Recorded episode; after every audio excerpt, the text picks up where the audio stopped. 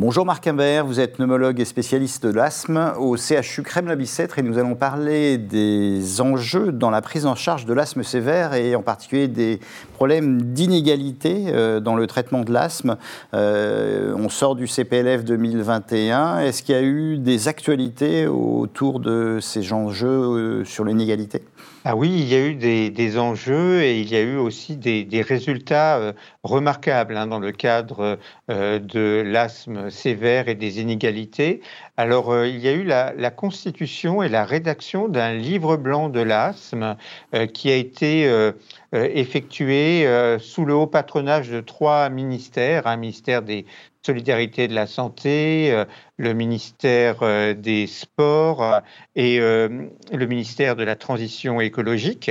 Et donc avec notre président Nicolas Roche et notre nouvelle présidente Chantal Rahérisson, on a pu mettre en avant 33 propositions pour une meilleure prise en charge de l'asthme et de l'asthme sévère. Et ce qui est intéressant, c'est que ces 33 propositions, elles, se, elles s'articulent autour de six enjeux majeurs, tout à fait euh, raisonnables.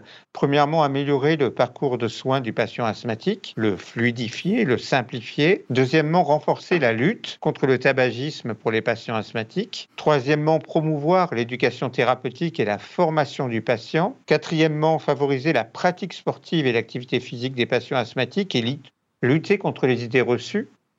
Cinquièmement, développer une culture et une connaissance de l'asthme au sein de la communauté éducative.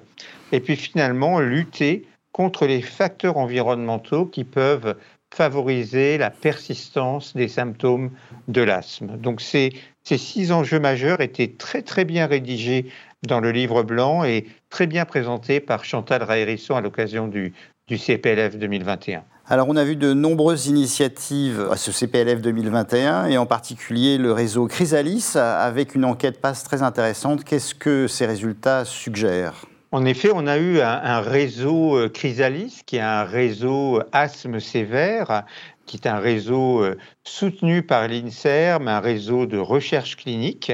Et donc, le projet PASS, c'était un projet qui est tout à fait bien connecté avec le, livre blanc euh, Asthme Inégalité. Ce euh, projet euh, analyse les parcours de soins des asthmatiques et les passages aux urgences. Ce qui est intéressant dans ce projet PASS, c'est qu'il y a eu 1184 passages aux urgences pour asthme qui ont été comptabilisés en une année.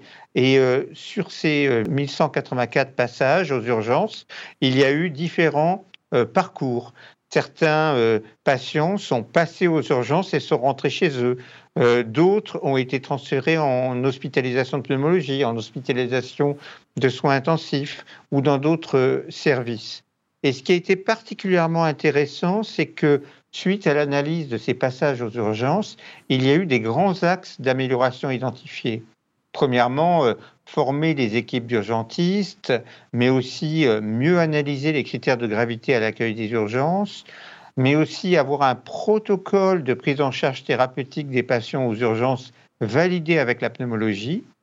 Il y avait aussi des protocoles de sortie des patients avec euh, une validation par le pneumologue, la mise en place d'une communication entre les urgences et la pneumo, mettre en place un appel téléphonique post-urgence et mettre en place une consultation post-urgence. Donc tous ces dispositifs de liaison urgence-pneumologie n'existent pas dans tous les établissements. Ils sont souvent non fonctionnels et je trouve que c'est très très louable que Chrysalis, par son projet PASS, ait identifié ces axes d'amélioration euh, très simples et euh, applicables. Merci Marc Imbert. Merci.